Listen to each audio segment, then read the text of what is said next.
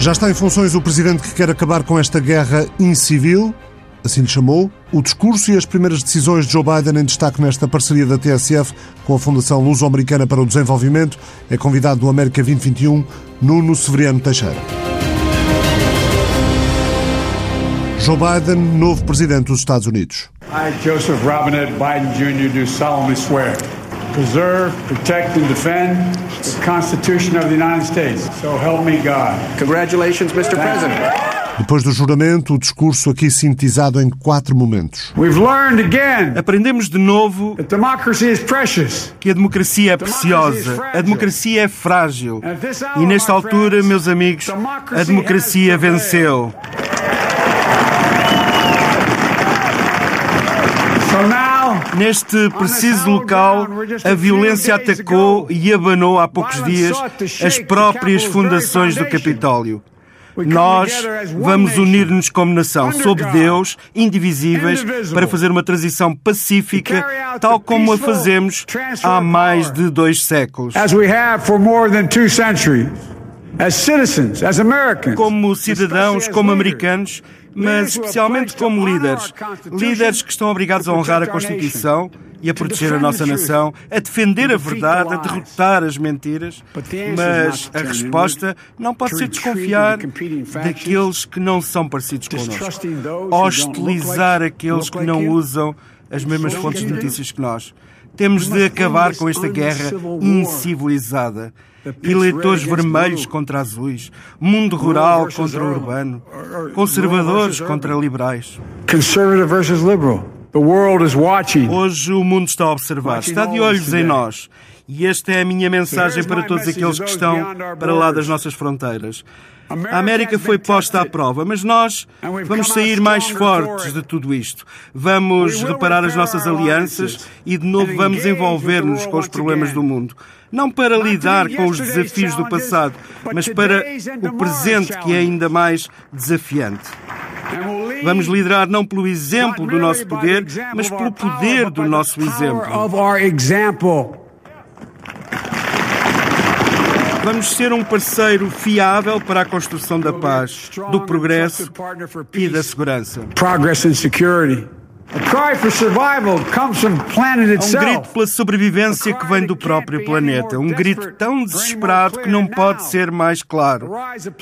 O crescimento dos extremismos, a supremacia branca, o terrorismo interno são desafios que temos de enfrentar e que temos de derrotar. Precisamos de ultrapassar estes desafios para restabelecer a alma e assegurar o futuro da América. Mas são precisas muito mais do que palavras. Esta luta requer a mais lúcida de todas as coisas em democracia: unidade. Unidade. Unity. Nuno Severino Teixeira, diretor do Instituto de Poderes de Relações Internacionais, professor catedrático da Universidade Nova de Lisboa, antigo Ministro da Defesa e também da Administração Interna. O que é que mais o marcou, se alguma coisa o marcou no discurso de Joe Biden e na cerimónia inaugural de ontem? Bem, eh, a cerimónia inaugural de ontem, em primeiro lugar, esperava, receava-se que, que houvesse alguma violência, mas eh, finalmente, numa cidade, embora militarizada, foi uma cerimónia que se passou com, com tranquilidade, foi uma cerimónia pacífica e que, creio eu, eh, guardou a dignidade de uma inauguração de um Presidente dos Estados Unidos. Esse aspecto eh, acho que foi, que foi importante. Não deixou, de, no entanto, de ser eh, igualmente significativo eh, o facto de o presidente Sante não estar presente na, na cerimónia de tomada de posse do seu, do seu sucessor.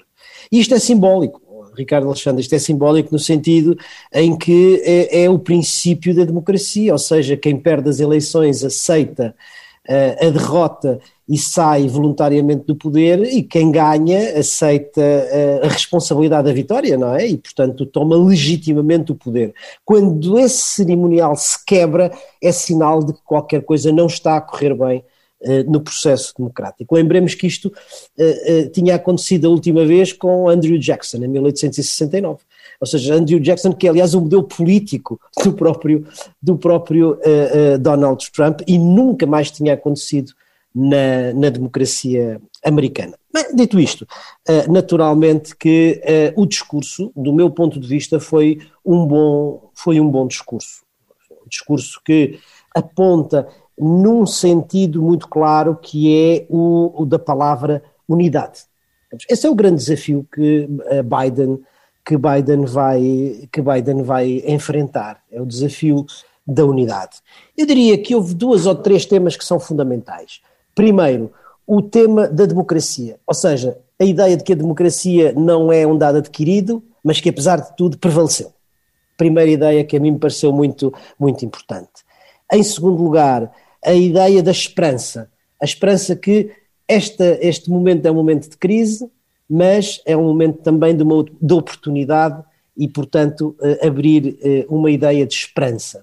E, e, finalmente, eu acho que talvez não se tenha dado muito por isso, mas houve uma outra referência uh, bastante importante, que é a referência à verdade. Ou seja, ele diz a democracia baseia-se em factos e a sua última palavra é God bless America, portanto, Deus abençoa a América e Deus proteja a verdade. Após um presidente que, de acordo com a contabilização do Washington Post, e que parou essa contagem em meados do ano passado, eh, Donald Trump fez mais de 22 mil declarações falsas ou enganosas. Joe Biden começou por falar no apelo à unidade, a superação dessa clivagem entre azuis, democratas e vermelhos republicanos, entre progressistas e conservadores, entre uma América mais rural e tradicionalista e uma América mais urbana e cosmopolita. A superação dessa divisão, Nuno Severino Teixeira, era um objetivo já há 12, 13 anos de outro presidente democrata, eh, Barack Obama, e verdade seja dita, jamais o conseguiu. Uh, sim, é verdade, e, e, este é um desafio que também não sabemos se Joe Biden vai consegui-lo. A América está de facto dividida, está dividida e está polarizada, quer dizer, polarizada do ponto de vista político e, e dividida do ponto de vista do ponto de vista social. Eu vivi na América dois anos, há não muito tempo, e nós podemos constatar isso na sociedade americana. Não há uma América, há duas Américas. Uh, a diferença fundamental não é uh, o facto de existir essa diferença, essa, essa divisão, vamos dizer assim, essa clivagem no interior da sociedade americana. A diferença é feita uh, na forma como a liderança política atua perante essa clivagem ou perante essa divisão entre os americanos. O que aconteceu com a administração Trump foi ele instrumentalizou essa divisão, potenciou-a e aproveitou-a politicamente.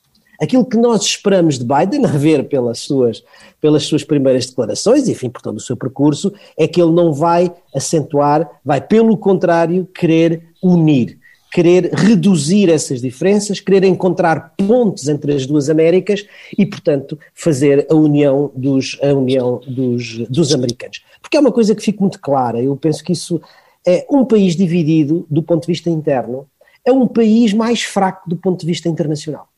E isso, enfim, todos nós vemos que a posição internacional dos Estados Unidos antes da chegada de Trump e depois da partida de Trump é muito diferente e muito diferente para pior no que diz respeito à hegemonia internacional dos Estados Unidos. Houve espaço para palavras para o mundo no discurso de Joe Biden. Disse que a América estava de regresso às alianças tradicionais, que vai voltar a liderar, não apenas eh, pelo exemplo da força, mas principalmente pela força do exemplo. Depois assinou a ordem executiva que faz os Estados Unidos regressar aos Acordos de Paris, revogou a autorização presidencial para a construção do projeto do oleoduto Keystone XL, um projeto muito controverso. Isto já quer dizer muito, mas em concreto, o que pode vir a significar, na sua opinião, para a NATO e para a Europa, uma nova abordagem americana à política externa? Não, estou convencido que terá seguramente uma, um impacto muito grande na ordem internacional, eh, em primeiro lugar, e, e, nas relações transatlânticas, portanto, na relação entre os Estados Unidos e a Europa, muito, muito em particular. Em primeiro lugar, a visão de Biden é uma visão que é consentânea com aquilo que é o princípio tradicional da política externa americana, ou seja, a ideia da hegemonia internacional. Uh, depois do, do, fechamento do país sobre si próprio, da ideia do America First, é o regresso dos Estados Unidos à, à procura da hegemonia, da hegemonia internacional. Primeiro ponto.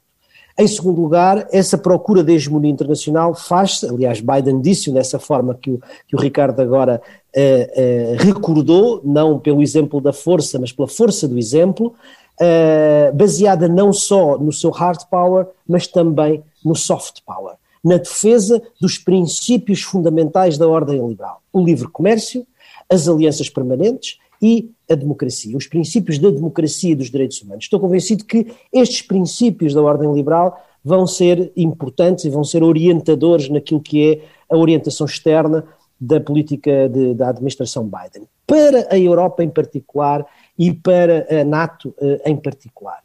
Ao contrário de Trump, eh, eh, Biden já reafirmou a importância das chamadas alianças permanentes, em particular da NATO, e, portanto, naturalmente, isso abre uma nova era nas relações transatlânticas. Mas, e este mas creio que, que é importante, não pensem os europeus que isto significará o, uh, uh, o abandono norte-americano da pressão sobre a Europa no que diz respeito ao investimento nas despesas de defesa, nomeadamente nos célebres 2% do PIB para, para a defesa. Isso vinha já da administração Obama e vai continuar na administração Biden. E do meu ponto de vista, seria importante que os europeus dessem, neste momento de início da nova administração e, portanto, de uma nova era para as relações transatlânticas, dessem um sinal positivo para, eh, para Biden. Biden assinou uma ordem executiva para criar um novo gabinete na Casa Branca de resposta ao coronavírus, parou o processo de retirada do país da Organização Mundial de Saúde, revogou a declaração de emergência de Trump, que ajudou a financiar a construção do muro na fronteira. Outra decisão, já com a assinatura do novo presidente, foi a de acabar com a proibição de entradas no país a viajantes de, de sete países de maioria muçulmana. O papel dos Estados Unidos no Grande Médio Oriente poderá voltar a ser mais ativo. Eh, com Trump a ordem era de retirada, por exemplo, no Afeganistão. A situação na Síria é o que é, com domínio de Assad e ajuda russa. Eh, o Iémen uma desgraça. O Iraque não é uma coisa resolvida. Aliás, ainda hoje, e pela primeira vez em dois anos, a capital, Bagdade, foi atingida por um ataque suicida com duas bombas que provocaram a morte a mais de uma dezena de pessoas. O que é que se pode esperar dos Estados Unidos nesta região? Bem, é, o, o, o, Ricardo eh, referiu as ordens executivas que Biden assinou ontem, foram 17, se a memória agora me não falha, e eu acho que elas estão ordenadas por dois ou três temas que são temas simbólicos em que Joe Biden quis marcar a ruptura relativamente à, à, à administração Trump. Eu diria que elas eh, se eh, orientam simbolicamente para três temas, que são temas políticos, mas que têm implicações de natureza humanitária. Eh, em primeiro lugar, a questão da pandemia, ou seja, a obrigatoriedade da máscara e a ideia da grande campanha de vacinação, portanto, dos 100 milhões em 100 dias, é uma inversão completa daquilo que era a forma da administração Trump encarar a, a pandemia. Em segundo lugar, a preocupação com o clima já o referiu, o regresso ao Acordo de Paris e uh, o comprometimento, ou o compromisso que os Estados Unidos vão regressar às metas, digamos assim, do Acordo de Paris no que diz respeito à redução das emissões de carbono. E depois um tema que foi também um tema muito fraturante, muito, uh, de muita clivagem durante a administração Trump e em que Biden marca já, desde já a diferença e que é o tema da imigração a, a, a, questão relativa à lei que bana a entrada dos, dos, dos muçulmanos, a, a, legalização de uma série enorme, um número enorme de imigrantes que estão ilegais e que procuram Uh, estão ilegais, mas que vivem há anos nos Estados Unidos, desconto, fazem os seus descontos, pagam os seus impostos e, e que foram impossibilitados de ter a sua, da sua legalização. Uh, e uma coisa também que, de um ponto de vista humanitário, terá um, um, peso muito grande, um impacto muito grande, que é a ideia, enfim, a medida para a reunificação das famílias, portanto, dos pais e das crianças que foram separados uh, à entrada, pela administração perante a entrada na fronteira americana, e depois, obviamente, o fim da construção do muro. Eu acho que estes três temas são absolutamente simbólicos, digamos, da ruptura que se quer marcar com a administração anterior. Em relação à sua pergunta concreta da situação uh, no Médio Oriente, ainda é cedo para dizer, porque ainda não houve, digamos, um sinal muito claro daquilo que acontecerá no Médio Oriente. Agora, o que me parece é que será seguramente uma ideia, uma política muito mais equilibrada, porque já vimos que há a vontade de retomar negociações com o Irão. Não, não haverá, digamos, alteração da relação com Israel mas essa relação será bastante mais moderada. De toda maneira, linhas orientadoras gerais sobre aquilo que será a política para o Médio Oriente talvez ainda seja cedo. Em relação ao vírus, o país ultrapassa os 400 mil mortos, 25 eh, milhões de casos, eh, a pandemia liga-se inevitavelmente à economia, a América tem também 25 milhões de desempregados, a economia recuou 2,4% em 2020. É um desafio imenso que esta administração tem pela frente. Sim, a administração tem, eh, tem dois desafios de curto prazo e um de longo prazo do ponto de vista interno. É? O, o primeiro desafio de curto prazo, como vimos, é a questão da pandemia. E, e, as duas linhas parecem já bastante, bastante claras, ou seja, o uso obrigatório da máscara e a, a grande campanha de vacinação. Um ponto importante é, é que o Dr. Fauci, que teve a sua relação atribulada com a administração Trump, será o representante para a OMS, o que é um sinal também político importante. O segundo desafio de curto prazo tem a ver com, justamente com a recuperação económica. Eh, Biden já anunciou um pacote de medidas de apoio à economia que vai muito, muito nesse sentido. Ah, o, o desafio de longo prazo foi aquele que já falámos, uh, e que não sabemos se, tal como Obama não o conseguiu, se Biden o vai, o vai, o vai realizar, que é esse, esse desígnio de união dos, dos americanos. A China continuará a ser um grande desafio. Sabe-se que nas últimas horas Pequim decidiu impor sanções ao agora ex-secretário de Estado Mike Pompeo e a outros membros da anterior administração por violação da soberania chinesa. Pequim afirma, no entanto, que deseja cooperar com a nova administração democrata. Como é que antecipa que possam ser as relações entre as duas potências? Uh, nessa área da, da, política externa americana, nós já temos algumas indicações mais, uh, mais precisas. Uh, a política da administração Biden em relação à China será diferente da política da administração Trump. Embora a prioridade da orientação externa, a prioridade de interesse externo americano continua a ser a relação com a China e a rivalidade com a China. Isso é claro e os europeus têm que ter em consideração que a prioridade das prioridades é a rivalidade com a China. Dito isto, a orientação da política uh, para a China será diferente. Enquanto em Biden, uh, enquanto a Trump tinha uma política, digamos, de confrontação uh, global, Biden terá uma política bastante mais sofisticada e eh, compósita, quando estou a dizer compósita, digo com elementos que serão de contenção no sentido de Guerra Fria tradicional. Isso continuará.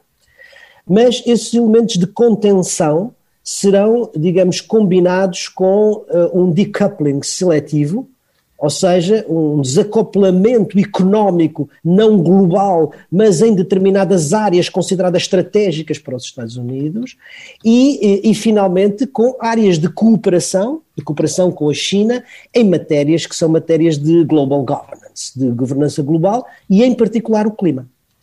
Uh, esta, esta aproximação uh, será seguramente menos unilateral, e mais aberta à cooperação com as democracias, as democracias ocidentais, que do meu ponto de vista devem também a este nível dar um sinal à administração Biden e eh, articular a sua política chinesa, ou pelo menos, enfim, ter em conta eh, eh, e cooperar com a administração Biden.